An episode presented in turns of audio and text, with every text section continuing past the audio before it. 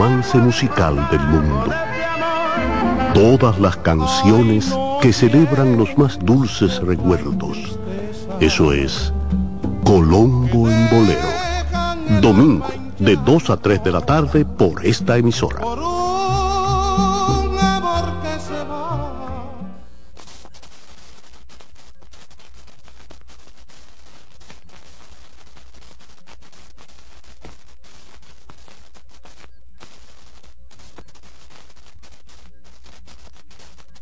En CDN Radio, la hora 10 de la mañana.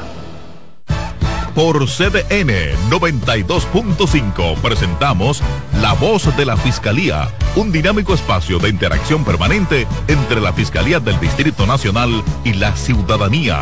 La Voz de la Fiscalía, innovación, fortaleza, coherencia. La Voz de la Fiscalía.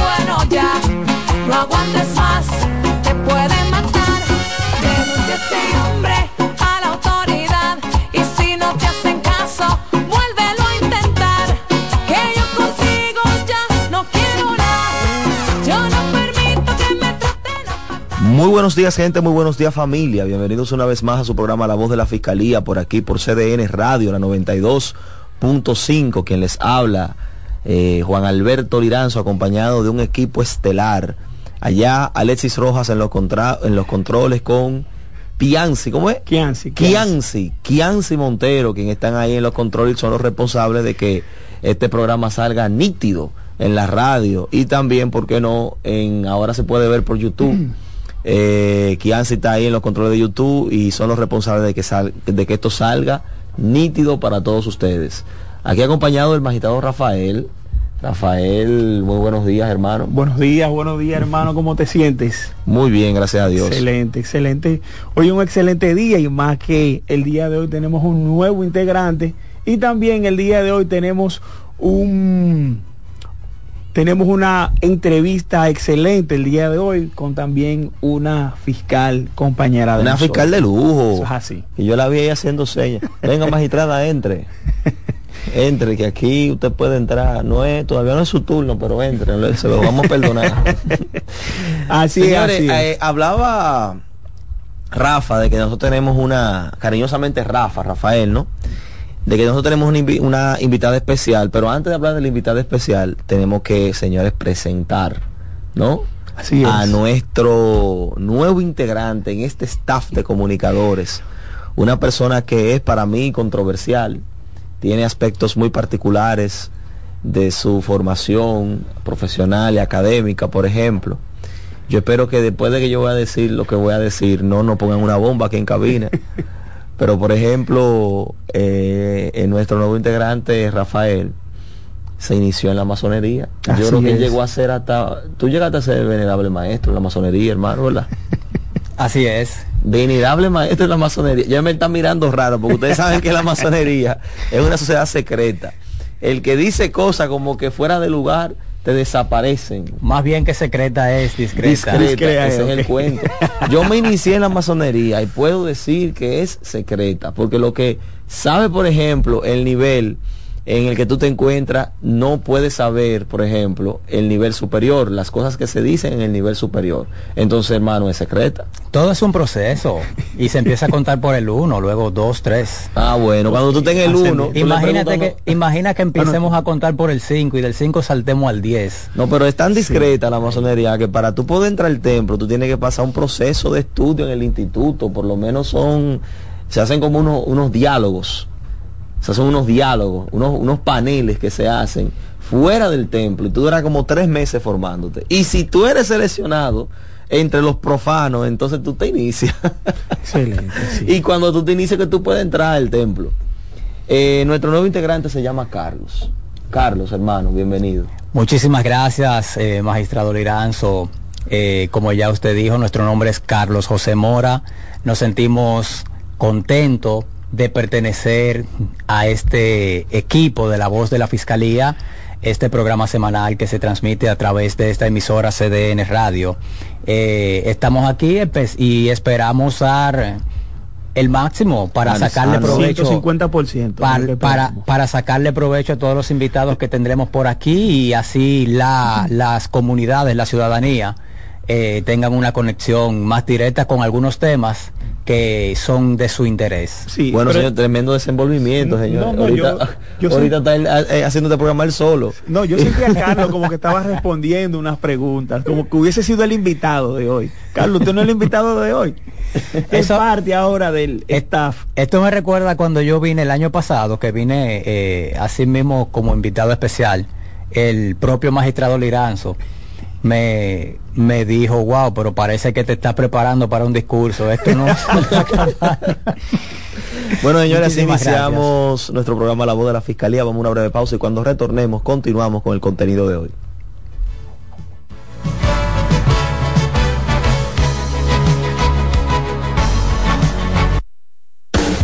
Estás en sintonía con CDN Radio.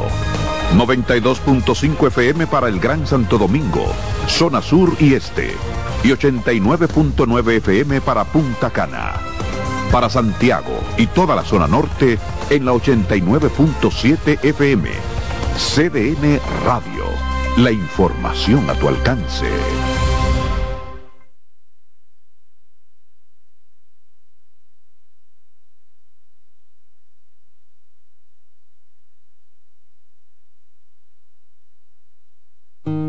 Tengo derecho a vivir en paz. Soy capaz de tomar mis propias decisiones. Nadie tiene que elegir por mí. Tengo derecho a vivir sin violencia. Rompe el silencio. Llámanos. Línea Vida 809-200-1202. Violencia de género es apoyarnos en alguna forma de abuso de poder para lograr que las mujeres se sometan a nuestra voluntad, logrando así que dejen de ser personas y se conviertan en objetos al servicio de nuestros caprichos y con serios daños físicos y psicológicos. Hombre dominicano, respeta el derecho de la mujer a vivir libre de violencia. Tu masculinidad es un gran poder para construir el buen trato. Mano a mano, por una masculinidad sin violencia. Un mensaje del Centro de Intervención Conductual para Hombres de la Fiscalía del Distrito. ¿Sabías que tus hijos e hijas tienen derecho a una educación sexual integral, científica y oportuna? Tus derechos sexuales y derechos reproductivos son derechos humanos. Conoce, actúa y exige.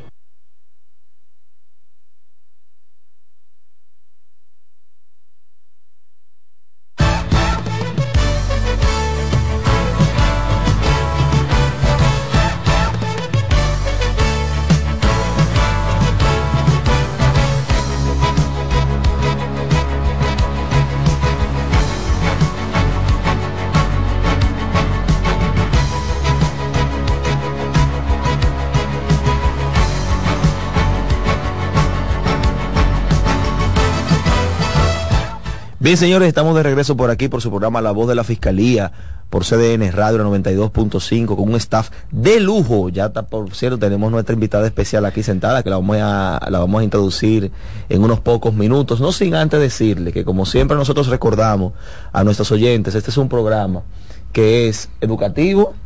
De hecho, el tema de hoy es bastante educativo, tiene un concepto que lo vamos a dirimir la penalo, pena, Penología. pena- Penología. pen- pen- Peno. penología. Penología. Sí. Bueno, ya ustedes saben, pero no voy a decir el, el título completo. Vamos a esperar que nosotros introduzcamos a nuestra invitada. Pero eh, siempre decimos, señor, un programa que es educativo, es un programa interactivo y ustedes pueden llamar cuantas veces quieran para ya sea preguntar y también participar del programa a los teléfonos 809-683-8790 y también puede eh, llamar al 809-683-8791. También pueden llamar a, desde sus celulares eh, y del interior sin cargos al 809-200-7777.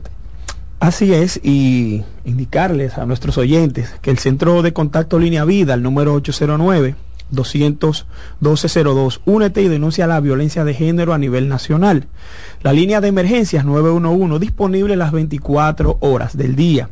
Contamos allí con un equipo de fiscales especializados en atención de a menores de edad. También el Centro de Atención a Sobrevivientes de Violencia. Allí todos los servicios son gratuitos. Este ubicado en la calle Hostos, número 350, en la zona colonial, con el número 809-221-7782. También el Centro de Intervención Conductual para Hombres, ubicado en la calle Yolanda Guzmán del sector María Auxiliadora, con el número de teléfono 809-221-9980.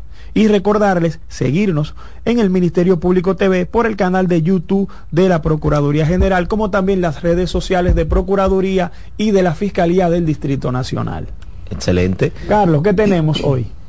Tenemos en la sección de noticias eh, de nuestra Procuraduría, empezamos diciendo que en la provincia Peravia, tras el Ministerio Público haber demostrado ante un tribunal de esa provincia que Alexis Villalona, eh, apodado en las redes y en los medios como el abusador de Baní, es el responsable de haber golpeado a Santa Arias.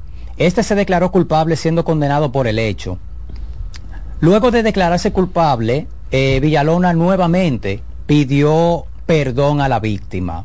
Se recuerda que Villalona había sido sometido a la justicia por el Ministerio Público debido a que en fecha primero de enero del 2022 agredió a Santa Arias en el municipio de Baní, propinándole varias bofetadas hasta que ésta cayó al suelo. Un hecho que circuló mucho en las redes sociales y en los medios y, con- y consternó a toda la sociedad dominicana. Este jueves 7 de septiembre, el primer tribunal colegiado del Distrito Judicial de Peravia lo condenó a una pena de tres años y eh, luego de que éste aceptara su responsabilidad. Eh, me parece que la pena fue bajo, bajo la mo- modalidad suspendida, ¿no? Así es, la, la modalidad fue suspendida. Y eso es un tema interesante porque ciertamente me parece, o sea, me parece que el tema de hoy va en ese sentido. Es así, ¿verdad, Liranzo? O tiene, tiene que ver, sí, porque creo que la penología es una ciencia, de hecho, que estudia la, re- la reeducación, ver los tratamientos para los infractores, pero eso lo va a decir la invitada. Pero me parece invitada, que es. eso tiene, está relacionado, sí, con el tema. claro. Muy Así relacionado es. realmente. En otra noticia tenemos que la Fiscalía de Puerto Plata logró prisión preventiva contra tres personas que se dedicaban a extorsionar extranjeros a través de diferentes modalidades de engaño.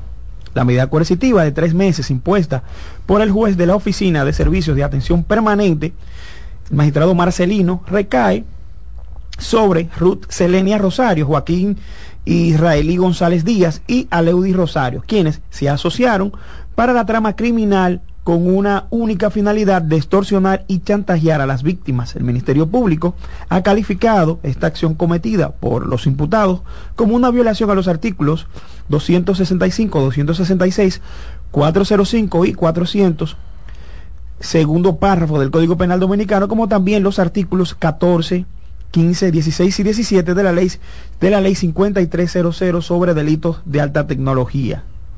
Excelente, señores. Son algunas informaciones de cosas importantes que pasaron esta semana y que le estamos informando. Pero también nosotros queremos hacer un paréntesis. Eh, antes de entrar a nuestro tema central con la invitada especial que tenemos para hoy, relativo a algo que suscitó muchas opiniones, muchos comentarios, incluso reflexiones de sectores eh, de la vida jurídica de la República Dominicana y hubo incluso actores del sistema de justicia que se pronunciaron al respecto. Me parece que incluso hubo hasta jueces que de alguna forma reflexionaron sobre este tema, que fue relativo a la carta que enviara eh, eh, el presidente de la Comisión de Relaciones Exteriores eh, de los Estados Unidos, el señor Michael McCall. No sé si yo lo estoy pronunciando bien. Algo así, algo así. Algo así. McCall, el señor Michael McCall. Le enviara este señor una carta al secretario de Estado de, estadounidense eh, refiriéndose a una posible problemática que existe en la República Dominicana con respecto a las prisiones preventivas, que en su modo de ver las cosas, en República Dominicana existe mora judicial, gente que tienen años, establece así años de manera indeterminada, no dice la cantidad de años, pero dice años, guardando prisión preventiva sin- que se le conozca causa, y que también parece que eh, se hace en República Dominicana, según la reflexión de este señor, un uso indiscriminado de la prisión preventiva. En la misma carta, el secretario de Relaciones, de Relaciones Exteriores de los Estados Unidos establece que recomienda, más bien, eh, hacer por parte del congresista un estudio en la República Dominicana para poder arrojar más información certera respecto a este tema. Hay varias cosas que a mí me llaman la atención de la carta que, eh, que mandó el señor McCool refiriéndose a la prisión preventiva en la República Dominicana. Ojo, justificó el argumento diciendo que hay muchos estadounidenses que están cumpliendo prisión preventiva en la República Dominicana como una preocupación de sus ciudadanos. Entonces hay varias cosas que me llaman la atención respecto a esto y es primero, por ejemplo, si él está eso, eh, haciendo una solicitud de investigación de la realidad carcelaria de la República Dominicana, ¿por qué eh, da por sentado los, esos aspectos de que hay mora judicial y la cantidad de personas que por años están cumpliendo prisión preventiva. O sea, ¿cómo es que el congresista conoce la supuesta realidad respecto a las cárceles dominicanas cuando él mismo sugiere hacer un estudio al respecto? No tiene el estudio. Segundo, ¿por qué el congresista asegura la existencia de una dilación si no cuenta con ningún informe conclusivo al respecto? O sea, se manda a hacer un estudio, pero al mismo tiempo asegura que aquí hay mora judicial y que hay gente que está ahí indeterminadamente guardando prisión preventiva. Son dos preguntas que me hago que me gustaría que en los próximos días eh, se pueda arrojar luz al respecto de esto si es que se hace el estudio. Segundo aspecto, segundo lugar que me gustaría también señalar es respecto precisamente al tema de la prisión preventiva. Nosotros que de alguna forma participamos, Rafa, en la magistrada Utate, Carlos, que de alguna forma está vinculado también en la parte administrativa en el Distrito Nacional, sobre todo en el Departamento de Litigación Finales, que tú estás todavía, Carlos. Así es. Eh, podemos asegurar que sí, en República Dominicana de verdad se dictan, no podemos decir cantidad exacta, pero sí hay una cantidad importante de prisión preventiva. Ahora, ¿eso por qué? Eso no se lo inventa nadie, eso no lo quiere el juez, ni lo quiere el fiscal, ni lo quiere el defensor público. La ley establece cuáles son los elementos que deben de tomarse en cuenta para la imposición de una medida de coerción. Y la ley establece en ese sentido que eh, cuando hay gravedad de los hechos, la cual siempre se mide por la posible pena a imponer, evidentemente se incrementa el peligro de fuga. Entonces, si se incrementa o se agrava el peligro de fuga, lo más razonable es que se ponga una prisión preventiva. Segundo lugar, eh, si el imputado o el infractor no tiene arraigos, o por lo menos suficientes arraigos, también se impone la, im- la- la necesidad de tener una prisión preventiva, porque el imputado puede sustraerse del proceso en el marco de la investigación. Entonces, la reincidencia es otro aspecto. Pero un último aspecto es que en nuestro país existe una realidad socioeconómica, si uno se da cuenta, con respecto a los imputados, que no dan garantía al sistema de justicia de que los mismos tengan arraigo para poderse mantener atados a los procesos. La gran mayoría de los imputados son personas que no tienen ni cédula siquiera.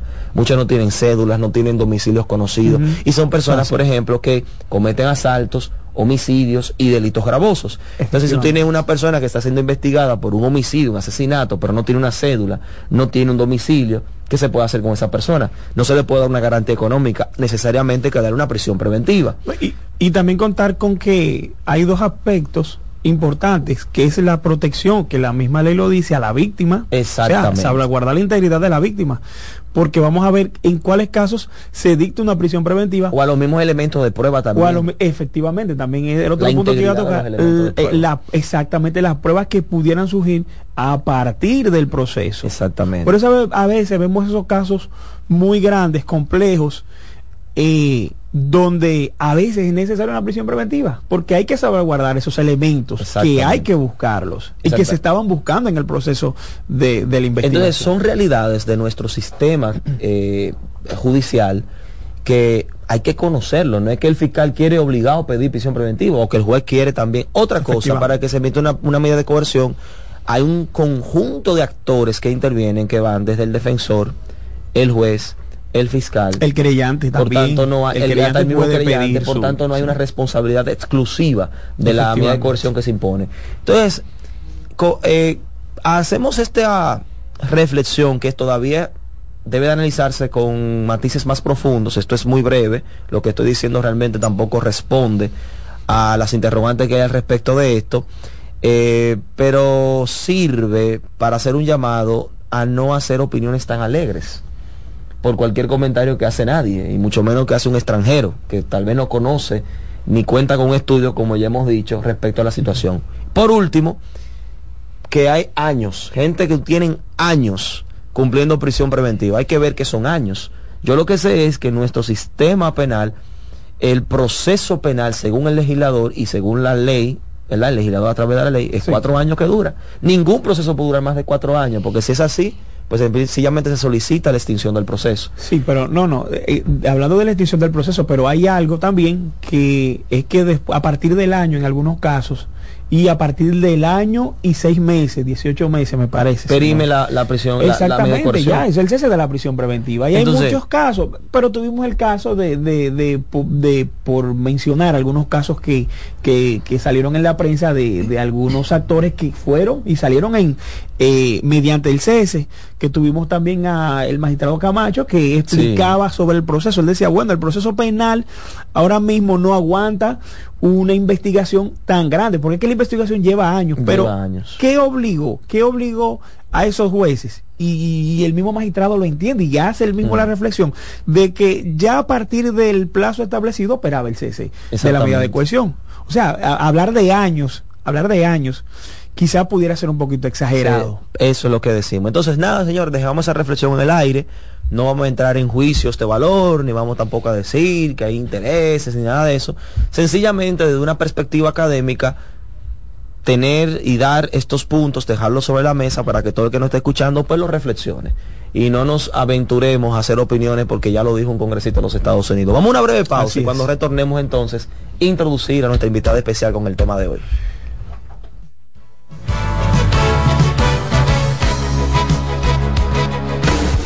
Estás en sintonía con CDN Radio. 92.5 FM para el Gran Santo Domingo, zona sur y este. y 89.9 FM para Punta Cana. Para Santiago y toda la zona norte en la 89.7 FM. CDN Radio. La información a tu alcance. ¿Sabías que el acoso sexual es una forma de violencia que pasa todos los días en las escuelas, universidades, trabajos y en la calle? No te calles, denúncialo. Tus derechos sexuales y derechos reproductivos son derechos humanos. Conoce, actúa y exige.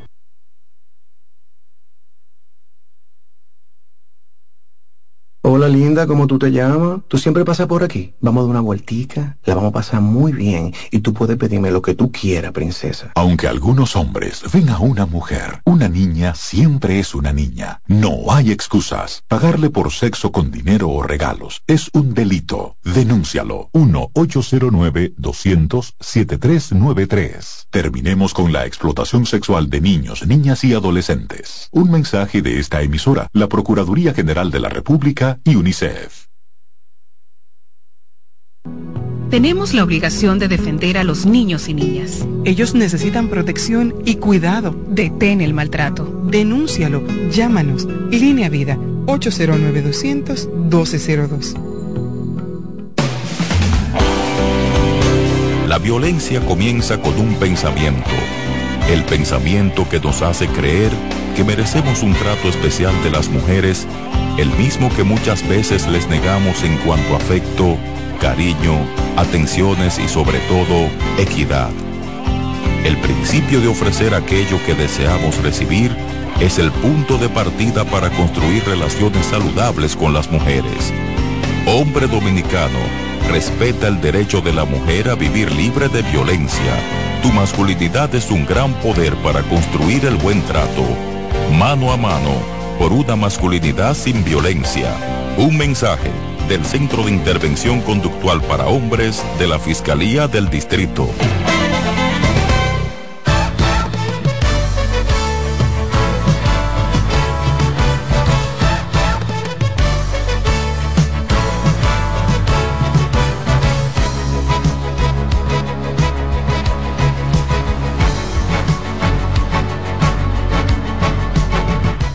Bien, señores, estamos de regreso por aquí por su programa La Voz de la Fiscalía, por CDN Radio.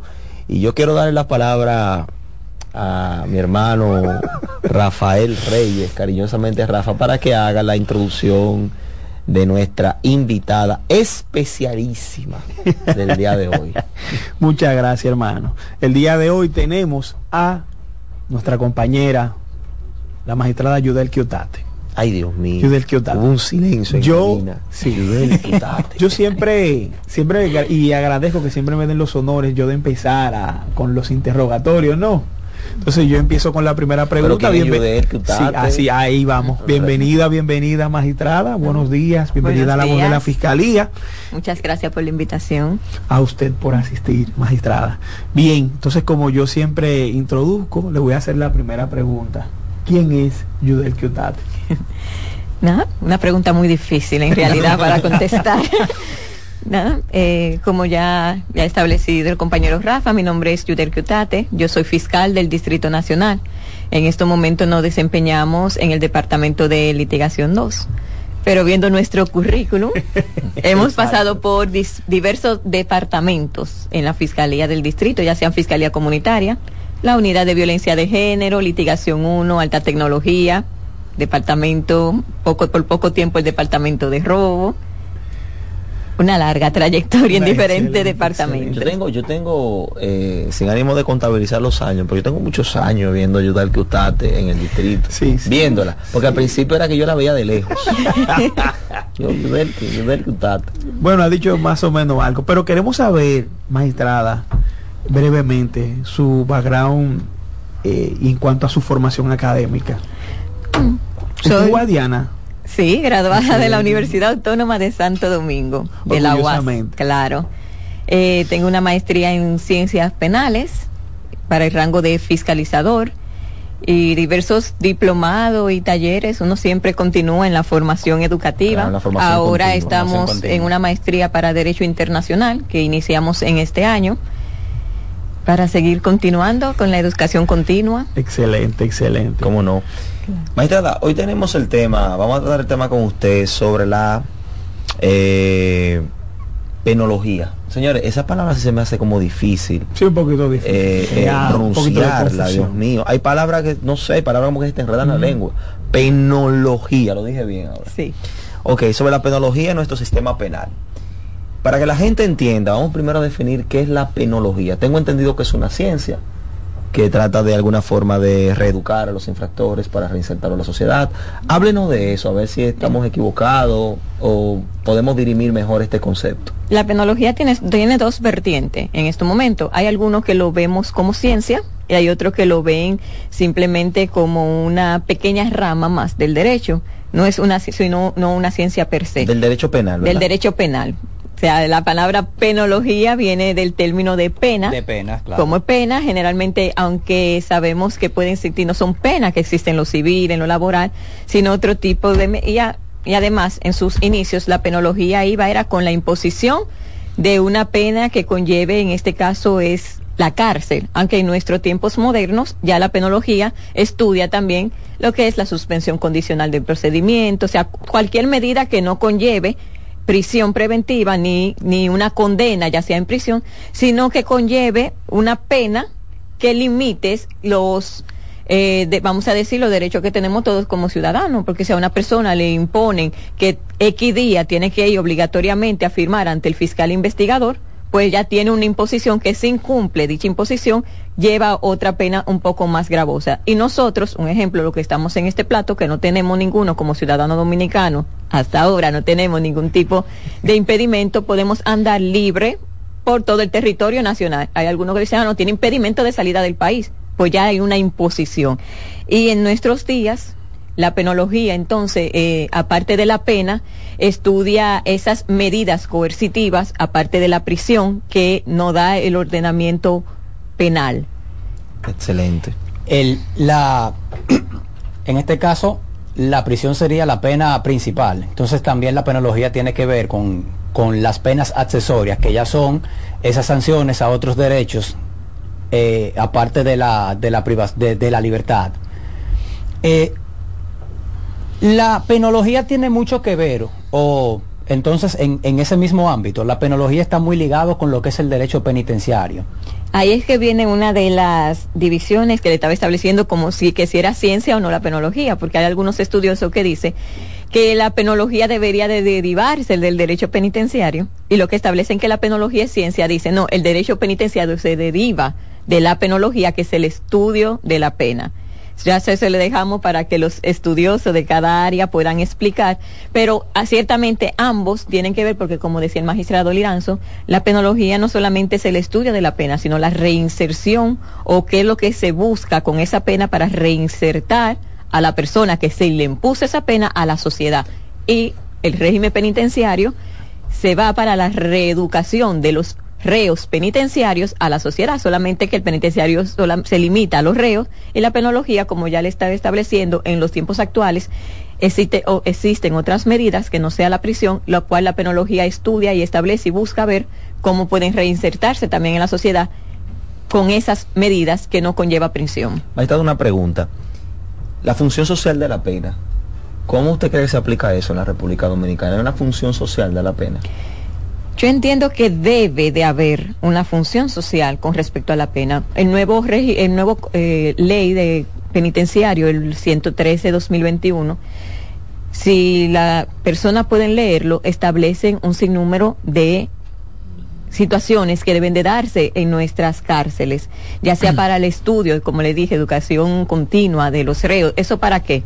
Porque no solamente es un estudio que le van a dar para que sigan, un ejemplo, si se quedó en un tercero de primaria, continúe la educación, sino también que le dan carpintería, le dan estudio de inglés. Eso es para la reinserción de, esas, de ese ciudadano que cuando pueda salir de cumplir el tiempo que tiene en prisión, entonces pueda buscar un oficio fuera de ahí y que no vuelva a cometer ningún delito. Y cuando damos, en este caso, un penal abreviado, una suspensión condicional de procedimiento, generalmente unas de los experimentos es que haga un curso técnico. Pero ¿por qué pedimos el curso técnico? Por lo mismo, porque si hace un curso técnico, le estamos buscando una vía a esa persona para que pueda buscar un trabajo y reinsertarse en la sociedad sin volver a cometer el delito, ya sea con prisión o ya sea con algún otra medida beneficiosa para el reo que esté en libertad. Excelente. Hablando de, un- de un- adelante, Carlos. Mira qué eh, gracias Rafa. Mira qué interesante porque aquí la penología no solamente se limita a lo que es la pena en sí ya por el delito cometido, sino que como ha explicado la magistrada, pues al darle oportunidad de aprender nuevos oficios, pues también se está enfocando en lo que es la prevención del delito. O sea, ya, ok, se cometió un delito, tienes que pagar por este, pero vamos a darte una formación precisamente para evitar que en el futuro vuelva, vuelvas a, a- a cometer un delito. O sea que eh, es mucho más amplio la, lo que es la penología, no solamente se limita a lo que es las penas, sino también a la prevención. Y no, no solamente eh, con la prevención, sino que parte de la penología, la penología está muy ligada con lo que es la sociología o también la psicología, en el sentido de que también se intenta estudiar en un ámbito social que lleva a cierto tipo de delito y en ese ent- entonces ahí es que dice, bueno, pues para el tipo del delito de homicidio eso es muy gravoso, la familia sufre, se quita la vida, pues vamos a ponerle tal pena a ese delito o a existe tal delito y vamos a poner X pena. O sea, es de ahí que viene eh, la noticia que estaba diciendo Carlos con respecto a la agresión con una mujer. Yo me quedé analizando. eh, en tiempos atrás, nosotros no teníamos lo que era una violencia intrafamiliar. Era inconcebible que una mujer, una esposa, fuera ahí a denunciar a su esposo por maltrato y que se le pudiera dar voz a un maltrato, porque lo que dicen es, bueno, la mujer pertenece al hombre o el hombre a la mujer, ahí no hay ningún tipo de delito. Entonces, ¿se podía decir que estaba impune? No, porque no había una regulación que lo limitara. Luego entonces se crea, ¿qué se crea? Cuando se nota a nivel social, a nivel psicológico, que ciertamente una violencia psicológica es una violencia que debería de ser castigada, entonces vamos a ponerle una pena. ¿Por qué? Porque nos damos cuenta que a nivel social eso es algo que está afectando a nuestra sociedad per se, vamos a imponer una pena, ya es un delito porque tiene una pena, se estudió psicológicamente, se estudió socialmente, entonces ahí entra el Estado con su nivel inquisitivo en este ámbito penal, vamos a limitar estas actuaciones imponiendo esta pena en contra de las personas que violen este delito. Excelente. Ok, eh, como y mencionamos verdad, Irán soy yo, mencionamos al principio de que es un término un poco novedoso, un término nuevo. Ese término se podría asociar de el estudio de la penología a la creación del juez de ejecución de la pena. Podría asociarse. Se podría asociar, yo entiendo desde mi punto que sí, porque el juez de la ejecución de la pena tiene como función ver que se esté cumpliendo la pena impuesta por un juez. ¿Por qué? Porque, como le estaba diciendo, cualquier medida, ya que no sea prisión preventiva, lleva que si tú viola uno de los preceptos, uno que te da, dígase no mudarse del lugar donde vive, dígase hacer un curso técnico y no lo hace, pues se va donde el juez de la ejecución de la pena y se dice, mira, esta persona se le dio la facilidad con esta medida, en libertad no la cumplió, entonces haz que cumple esos años en prisión. Y el juez va a ver si ciertamente esa persona cumplió o no y determinará si lo envía a prisión, pr- a prisión o lo dejaría siguiendo en libertad cumpliendo su pena. Sí, disculpe, hermano Linazo. Entonces, ciertamente el juez, usted dice que cumple esencialmente con uno de los preceptos que establece la penología, ¿es así? Claro, porque la penología, aparte de ver la pena per se, como ya estaban hablando, busca ver que se cumplan dicha pena y la reinserción social de las personas que han sido condenados, ya sea a prisión o ya sea con otra medida, a la sociedad. Y eso también es lo que busca el juez de la ejecución.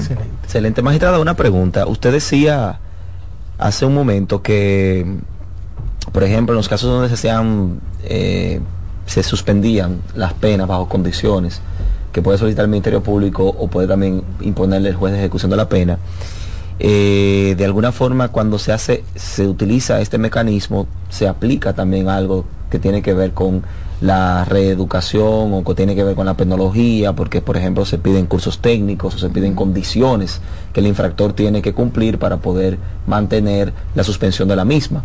Entonces mi pregunta es, ¿qué ocurre cuando hay delitos que son graves, que tienen penas cerradas, por ejemplo, de 30 años o penas que lle- conllevan, o delitos que conllevan una pena de 20 años y que no se puede aplicar una suspensión de la pena. ¿Qué se hace ahí? No, cuando ya tenemos ese tipo de delito, entonces lo único que queda ya es la prisión. Pero entonces las ahí quería llegar. Entonces las prisiones no tienen un, no tienen o deberían de tener un sistema, un programa, debe haber una política penitenciaria que aún cumpliendo prisión el infractor se pueda reeducar para posteriormente reinsertarse en la Claro, sociedad. en nuestra normativa, eh, nosotros lo conocemos como los SR, generalmente todos tienen algún tipo de educación, pero ya con la ley 113-21 se supone que todo régimen penitenciario, toda cárcel en República Dominicana, tiene que tener cursos de educación continua y para eso tienen ellos tienen eh, un trato con Infotep, vamos a llamarlo un trato, tienen vínculos Un convenio. Exacto. Con acuerdos. en el cual Infotep le da los cursos técnicos a los que están privados de libertad y así con el Ministerio de Educación para aquellos, porque Infotep, tenemos, sabemos que Infotep solamente acepta a, per- a personas que ya hayan terminado el bachiller. No sé si lo me habían dicho que lo habían bajado hasta un octavo curso en algunos aspectos técnicos, pero hay muchos que, dígase para secretaria, dígase para alguno, un curso técnico de administración, debe de haber terminado el bachiller. Entonces, si hay personas que están en la cárcel que no han terminado un bachiller o un nivel básico de educación, tienen ese acuerdo también con el Ministerio de Educación en el cual se le brinda la educación para que tengan un título ya sea básico de bachiller y puedan continuar con cualquier curso técnico y hasta haya universidades. Eh, nosotros hemos apoyado a la UAPA, Universidad Abierta para Adultos, hemos apoyado eh, dando algunos cursos eh, ahí y hay reos que porque le, a ellos le piden que pongan en donde se encuentran recluidos, porque sabes que hay cursos que dicen tienen que ir a un tribunal a ver eh, una medida de coerción. Entonces, cuando ellos ponen CCR de Najayo Hombre 17, un ejemplo, tú dices, espérate, yo tengo que suspender que él me haga este trabajo porque él no va a poder decir, llévenme, que aunque no me toquen, llévenme para que yo vaya a ver esa medida de coerción. Se le pone otro tipo de trabajo. Y por lo menos en Guapa, yo lo que es la que yo he podido observar, existen reos privados de libertad ya condenados, no personas que estén guardado prisión preventiva, porque pueden salir generalmente los reos que ya están condenados, que están tomando una educación ya superior, están en la universidad estudiando, Oye. en este caso estudiando derecho, que es la materia que podemos impartir. Sí, bueno, señores, vamos a una breve pausa. Estamos conversando con la magistrada Yudel Cutate del Distrito Nacional y con ella estamos hablando sobre la penología en el sistema penitenciario de la República Dominicana. Y cuando retornemos continuamos con este tema interesantísimo que estamos sosteniendo con la magistrada.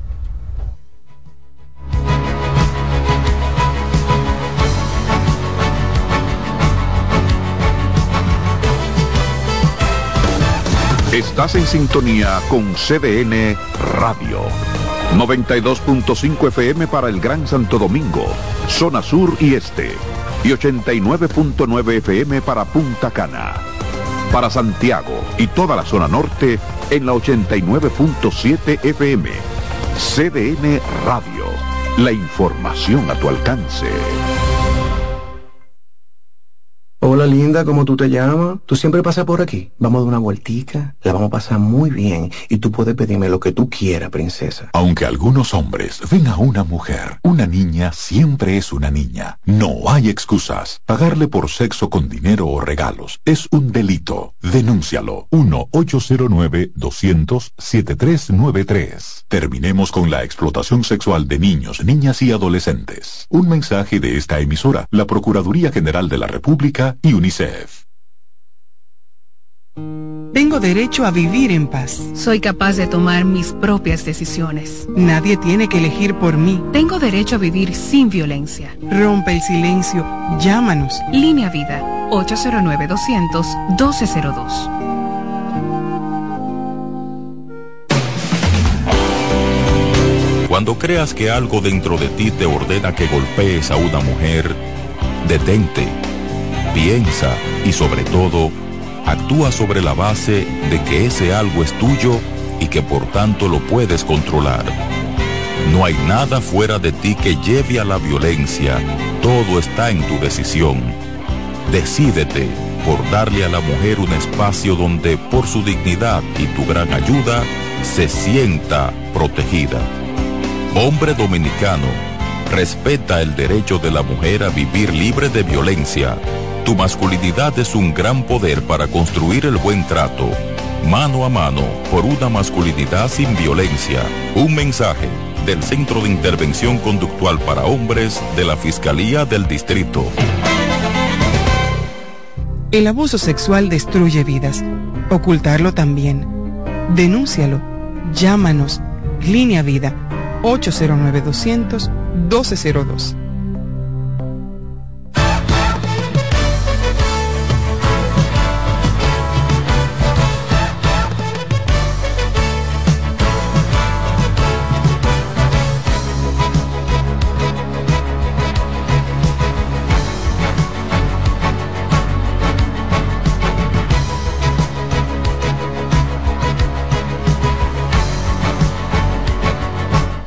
Bien, y seguimos aquí con su programa ra- radial, La Voz de la Fiscalía, por CDN Radio, indicándoles que estamos en el dial 92.5 FM para el Gran Santo Domingo, de la zona sur y este.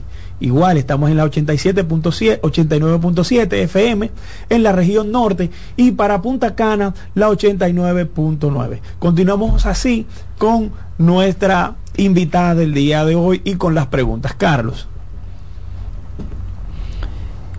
Como ya la magistrada ha dicho, eh, y vemos entonces, la penología magistrada es un término eh, poco conocido en el país.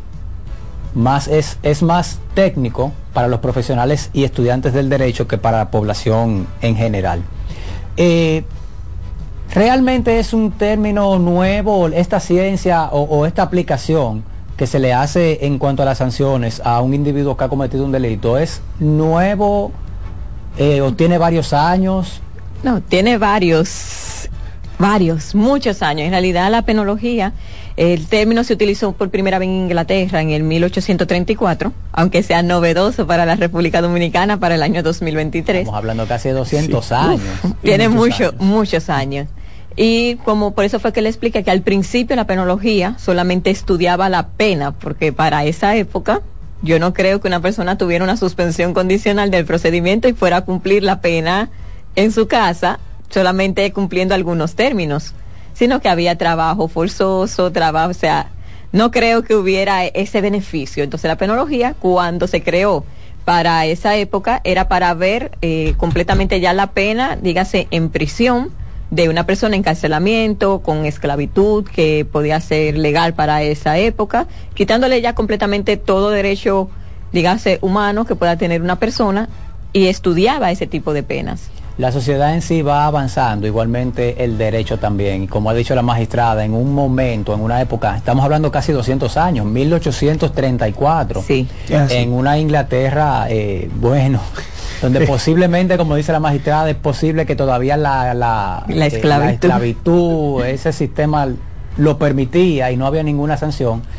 Eh, eh, no, no, entendemos que no era pensando en vamos a darle una solución alterna al conflicto. No, no, no era pensando, esta persona, por el grado del delito que ha cometido, entendemos que puede cumplir una pena que sea con otra modalidad que no sea eh, en prisión. ¿Qué modalidad? Bueno, una suspensión, que nosotros le llamamos en República Dominicana suspensión condicional de procedimiento o penal abreviado, bajo reglas que debe de cumplir, so pena de que si no cumple esas reglas, entonces irá a prisión. Y es tan importante la penología porque, como habíamos mencionado anteriormente, ¿Eso es una pregunta o una afirmación? Es tan importante la penología. es tan importante, es una, una afirmación de nuestra parte, eh, porque no solamente... Ya yo veo que, perdón, que Carlos va a aguantar mucha guata con nosotros. en, en principio solamente es... Tienes que prepararte psicológicamente, Carlos. Estamos... No, pero si me da un momento, Carlos, ahora que, que escucho el magistrado Liranzo, lo que acabo de decir me, me acordó mucho a lo que él acaba de, acabo de decir eh, anteriormente con respecto a que la medida de coerción con prisión preventiva se le da a muchas personas porque no tienen documentos. Imagínate en un 1834, seguramente sin un censo, una persona que diga, no, yo me llamo María Stephanie, un ejemplo, y no me llamo así, no, y yo vivo yo vivo en X, en X sector y me digan, no, bueno, el delito fue menos gravoso, vamos a darle eh, otra medida que no sea prisión. Y ahí en vez de yo estar en Londres, me voy para otra ciudad. Efectivamente, quizás también la, la facilidad que se tenía en ese momento del traslado, de la, de la que, de la que las personas podían salir sin ser ubicadas de que iban a salir. Poniéndose otro nombre, ¿cómo van a saber que ciertamente tú no te llamas Pedro y es Rafael? ¿Cómo, ¿Cómo podrían saber si no existe un censo, si no existía un documento como una cédula de identidad que tú pudieran dar decir, mira, esta es mi cédula, yo soy Liranzo, yo soy Rafael, yo soy Carlos? legal. No había estructura para ese, para ese Entonces, por eso entiendo que la penología solamente se basaba en penas que sea con- eh, completamente privativa de libertad. Y qué bueno que ha evolucionado la penología porque entonces eh, ahora tenemos también, como mencionábamos ahorita, eh, está enfocada también en la prevención de, de la conducta en el futuro. Eh, porque antes solamente, como usted ha dicho, solamente se pensaba en lo que era la pena, pero tener una persona simplemente encerrada cumpliendo una pena sin ningún tipo de, re- de- de- de formación y reformación ahí dentro para una reintegración a la sociedad, pues no tiene mucho sentido. Señores, la verdad es que el derecho penal ha evolucionado mucho, ¿eh? Mucho. ¿Ustedes se acuerdan de las ordalías? Yo no sé si la gente que no está escuchando sabe lo que eran las ordalías. Las ordalías eran una especie de juicio. Por ejemplo, en la Edad Media, si tú eras culpable de robo, te ponían la mano, te amarraban la mano, te la ponían en fuego. Durabas dos o tres minutos con las manos en el fuego. Cuando te sacaban la mano, si tú, por ejemplo, salías con la mano quemada, Era entonces culpable. tú eres culpable. Si salías con la mano que tú no eras culpable. Porque Dios Sí. iba a intervenir para, si tú eres inocente, para que no se te quemara la mano. Tú sabes que no había nadie, nadie inocente, ¿verdad? Nadie era Te inocente. parece pero- a la casa de bruja. Te vamos a tirar al río si tú sales, no eres una bruja. Si tú Así te- eras una bruja. sí, sí. eras culpable. Así mismo era. Es así. Eh, No, y también en cuanto también aquí se ha evolucionado mucho a las penas, porque a- eh, anteriormente existían las penas de trabajo público. Trabajo, Ah, sí, claro. 30 Eso años de y trabajo todavía público. está en- el tú, tú Eh, encuentras en sí, el código sí está. pero obviamente no, No se, se aplica, aplica. de que trabajos y no eran públicos eran trabajos forzosos Trabajo sí, forzoso. trabajo, trabajo forzoso, forzoso, claro. pero trabajo forzoso era era era era como un esclavo era que te ponían una esta bola de hierro grande en los Sí. pies y con eso tú tenías que caminar cargar piedra picar piedra eso era trabajo forzoso No, me imagino que, que quizás la mano de obra estaría escasa aquí si se implementara eso. Y que bueno, tenemos, vamos a construir un hospital, obra pública, agarran esos presos y lo, y lo, lo ponen. Pero, No, pero, no es eh, el fin de la pena. No, pero No ahora mismo hay naciones que están utilizando a los reos que tienen no pena muy gravosa, ya dígase 20, 30 años, sino reos que tienen menor cantidad, un, robito simple, dígase 3, 5 años, para trabajar para lo, le dan la opción, es una opción.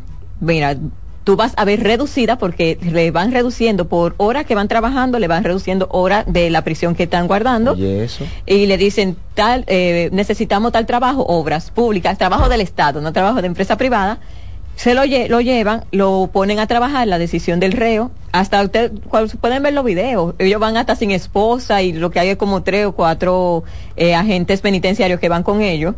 Y ellos te hacen el trabajo público y le van bajando la pena y eso les y se sirve le va enseñando un trabajo. Exactamente, No, le pero- sirve como una enseñanza para cuando salgan de ahí. Que por cierto, estuvimos dando eh, un diplomado en la comunidad de Salcedo, Hermanas Mirabal, y me establecieron las personas que estaban allá que ellos trabajaban bajo esa función de que algunos reos que estaban allá eran reos de confianza, que le enseñaban ebanistería para que hicieran los pupitres de la escuela, para cuando salieran pusieran su propio eh, taller, si así quisieran, o trabajaran en uno.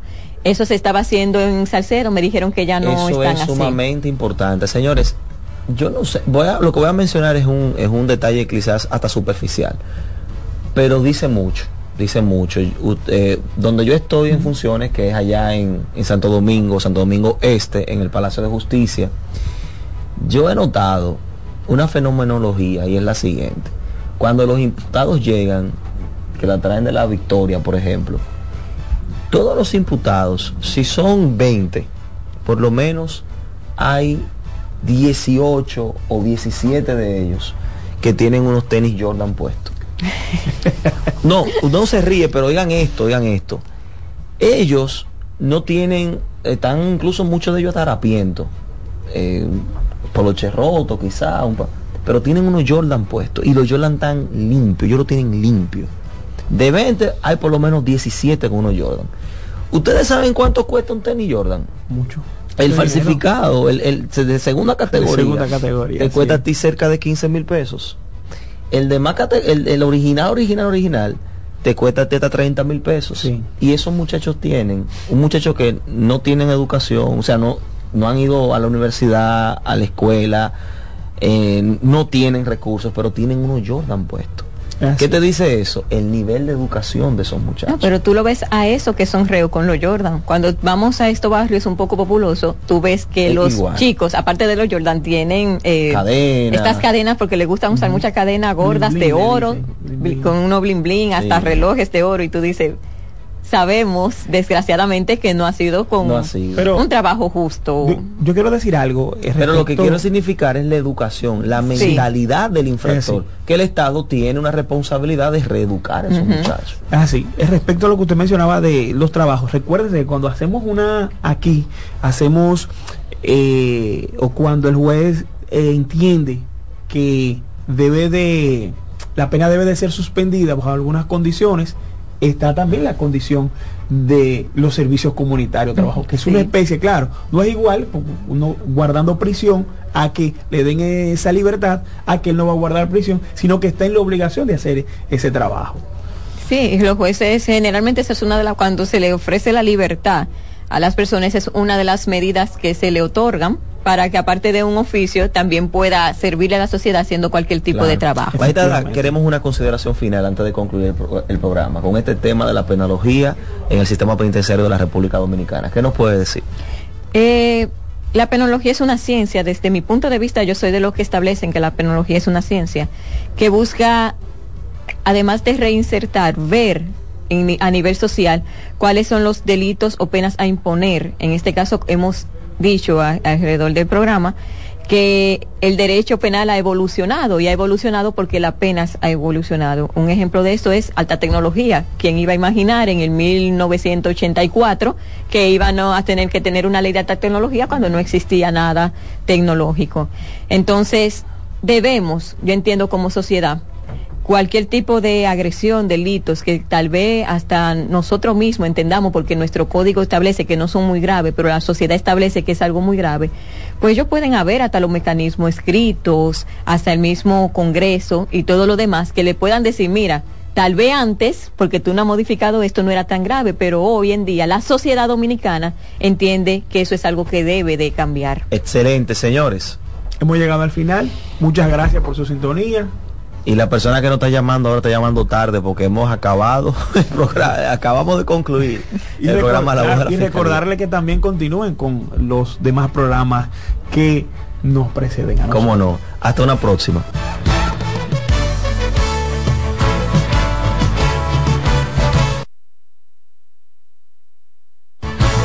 Por CDN 92.5 hemos presentado La Voz de la Fiscalía, un dinámico espacio de interacción permanente entre la Fiscalía del Distrito Nacional y la ciudadanía.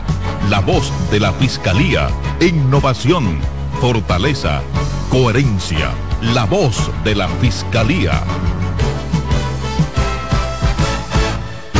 Escuchas CDN Radio, 92.5 Santo Domingo Sur y Este, 89.9 Punta Cana y 89.7 toda la región norte.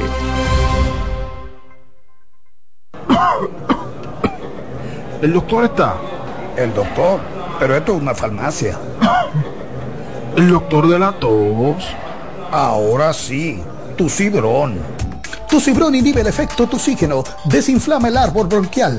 Otros solo calman la tos. Tu cibrón llega donde los demás no pueden, eliminando por completo esa molestosa tos. Por eso todo el mundo lo conoce como el doctor de la tos. Pídelo en todas las farmacias. Es de Feltrex. Si los síntomas persisten, consulte a su médico. Lotoloteca tiene dos nuevos ganadores y esta vez reciben cada uno 24 millones 353 mil 388 pesos. Estos ganadores del Lotoloteca hicieron sus jugadas el lunes 26 de junio en el ensanche Ercilia Pepín, municipio San Francisco de Macorís y en Atodamas, provincia San Cristóbal. Lotoloteca, el juego cambió a tu favor. Hola, ¿qué tal? Soy Insuriel con informaciones importantes para esta temporada ciclónica 2023. Si tiene árboles cerca de su propiedad, pode las ramas secas. Adquiera lonas y bolsas plásticas para cubrir equipos que puedan dañarse con el agua. Mantenga la sintonía con CDN Radio para ampliar esta y otras informaciones. Música, alegría, entretenimiento, confort, buena comida, tres maletas gratis. Ferris del Caribe, hay que vivirlo. Viaja a Puerto Rico. Más información en Santo Domingo al 809-688-4400 y en Santiago al 809-583-4440. Más de 15 años de ausencia, regresa Lor Bertotti. Este 5 de octubre en el pabellón de voleibol del Centro Olímpico. Lor Bertotti, interpretando todas las canciones que marcaron tu adolescencia. 5 de octubre, pabellón de voleibol del Centro Olímpico. Boletas a la venta en tuboleta.com.do. En la vida hay amores que nunca Todas las voces que cantan al amor. yo la quería más que a mi vida. Todo el romance musical del mundo. Todas las canciones que celebran los más dulces recuerdos. Eso es Colombo en Bolero. Domingo, de 2 a 3 de la tarde por esta emisora. En CDN Radio, la hora 11 de la mañana. Y ahora con nosotros, Mister Deportes, Fran Camilo.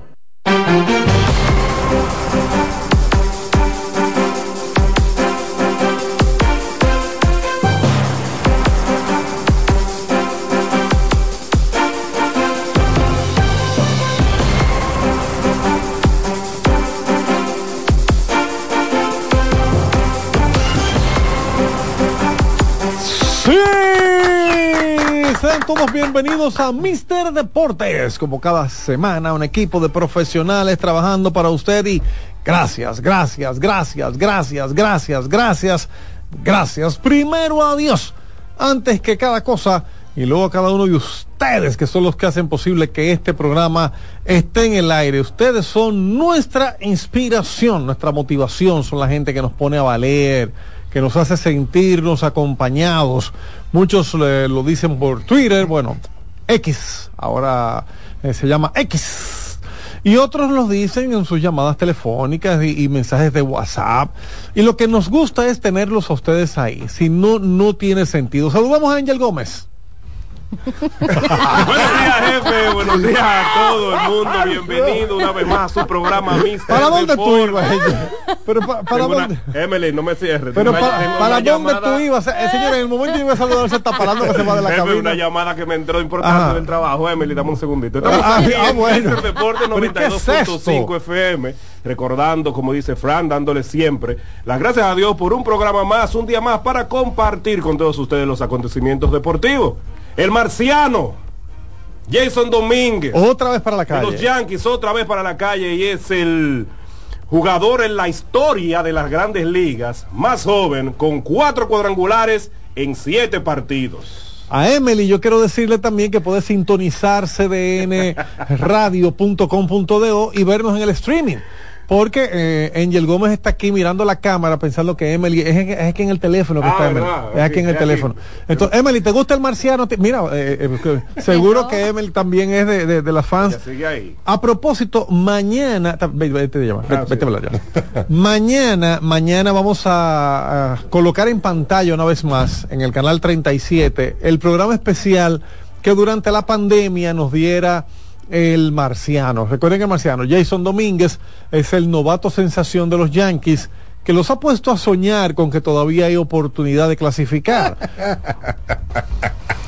Se metió el guasón en la cabina. ¿Dónde está el Joker? Se metió el guasón. Cuando debuta Jason Domínguez, eh, ganaron cinco en forma consecutiva. Ya han perdido un par de jueguitos, pero él sigue dando de home run. Él sigue dándole duro la pelota, la saca a cualquier mano, a cualquier lado del plato. Así que no se pierda mañana ese programa. Reitero, se grabó en el año 2020 y ya la gente conocía del marciano como el gran proyecto de los Yankees de Nueva York, el gran prospecto de los Yankees, que parecía que tenía muchos años en el... No, señor, él firmó en el 2019, pero su bono fue escandaloso, fue un bono de más de 5 millones de dólares y por eso en el 2020 ya todos conocíamos a Jason Domínguez y es ahora cuando viene a debutar. En el 2023 perdió un año completo que durante la pandemia no, no se jugó y por eso eh, se atrasó lo que debió ser el debut de él el año pasado, está haciendo este año y de qué manera. O sea que ya cuando Angel Gómez, cuando Emily le permita volver, él va a entrar en otros detalles. Realmente CDN Deportes transmitiendo y esperando conocer un campeón y eso será mañana. Miguel Rivera, el Contralor, nos va a hablar de eso. Adelante, Miguel. Buenos días, buenos días, Fran Camilo y a todos los que nos están escuchando a través de esta CDN Radio 92.5 FM y para toda la región del Gran Santo Domingo y 89.7 FM eh, para el norte y todas que- esas que deje de mesete, zonas. que mire la cámara. Ah, y selección